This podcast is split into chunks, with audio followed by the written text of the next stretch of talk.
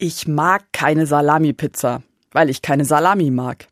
Ich finde, schon eine Scheibe Salami reicht, um die ganze Pizza zu verderben.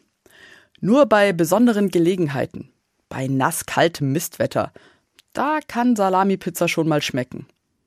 Eine Gottesdienstvertretung in einem kleinen Dorf bei Tannen der Rhön bot so eine Gelegenheit.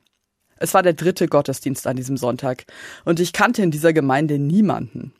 Ich habe mich etwas verloren gefühlt. Alle anderen schienen miteinander vertraut, es war eine heitere Atmosphäre und ein schöner Gottesdienst. Aber während die anderen fröhlich plaudern und in kleinen Grüppchen von dannen ziehen, stehe ich allein am Kirchenportal. Eine gute Stunde Fahrt nach Hause warten auf mich. Durch Nebel und Regen. Plötzlich dreht sich eine der Frauen nochmal um und kommt auf mich zu. Es ist ja schon Mittag. Haben Sie nicht Lust, mit uns zu essen, bevor Sie wieder heimfahren? Einen Moment bin ich sehr verblüfft. Und dann sage ich dankend zu. Also ab ins Auto und dem kleinen silbernen Wagen vor mir folgen. Angekommen erwarten uns die zwei Söhne schon. Beide im Grundschulalter und hungrig. Pizza? fragen sie. Wie immer am Sonntag? Pizza. Wie immer am Sonntag. Den Ofen haben die Jungs schon vorgeheizt. Die Mutter lächelt.